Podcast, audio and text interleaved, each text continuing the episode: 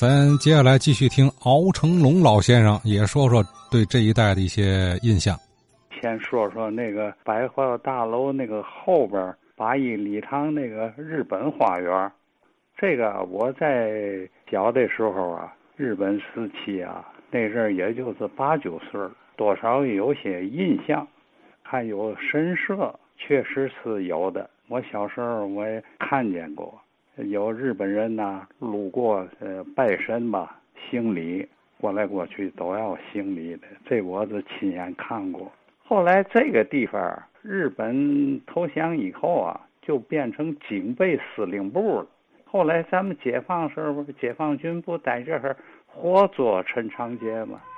我再说说那个啊。百货大楼对过那个，曾经后来不就称为胜利公园吗？这我小时候呃印象也比较深。过去啊，它不叫百货大楼，叫中原股份有限公司。中原公司我记得啊，可能在四零年前后，曾经这个中原公司整个着了，着了一把大火。原来是灰色的。这个中原公司，整个它是六层建筑，统统都着了。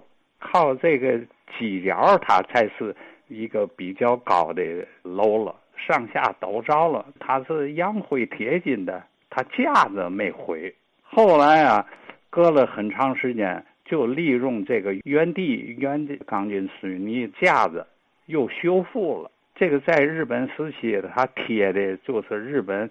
所盛行的那个瓷砖，米黄色的瓷砖，就是外沿呢，墙壁上表面都贴的米黄色的瓷砖。后来就又开业，后来这个中央公司又改称为百货公司，俗称为百货大楼。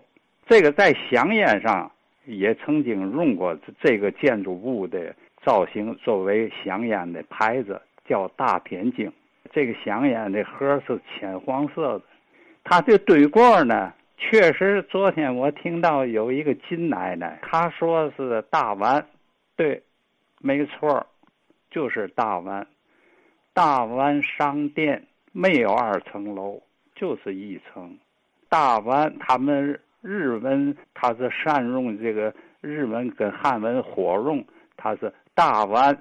中间有一个那么一拐弯一圆的，那个是念支吧？日文大丸之商店，这个我印象特别深，似乎好像我也曾经推过门进去过。他那个就是那个深咖啡色的两开门玻璃门，大丸大丸的东侧有浪花馆，夜间呢门外有霓虹灯照浪花馆。这我没进去过，究竟是酒吧呢，还是影院呢？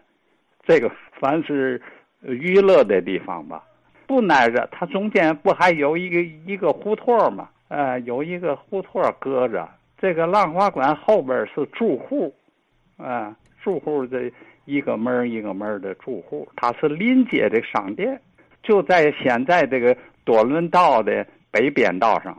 过去我印象很深。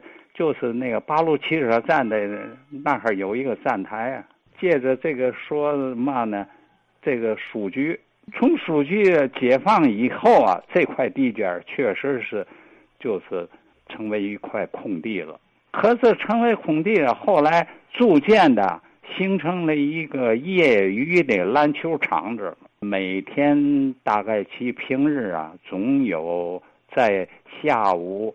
呃，五点左右这个时间就有人活动，甚至还有经常举行业余比赛，围观人呐不少。我也曾经在那儿看过。公园前有一段他闲置，业余群众们把它就作为一个活动场地。好啊，老先生说的这个情况。正中书局之前，咱知道是大丸，对吧？大丸百货跟他挨着的，但是他这个挨呀，不是在和平路上了，是在多伦道这一侧东边嘛，啊，挨着的。还有个浪花馆，也不知道这干干什么的啊，听着好像是个娱乐场所。但是我现在疑惑的是啊，这个浪花馆是不是就是皇宫影院励志社呀？是不同时期的称呼呢，还是说这俩地儿？哎，咱看看哪位听友老师能帮着给捋清楚点啊？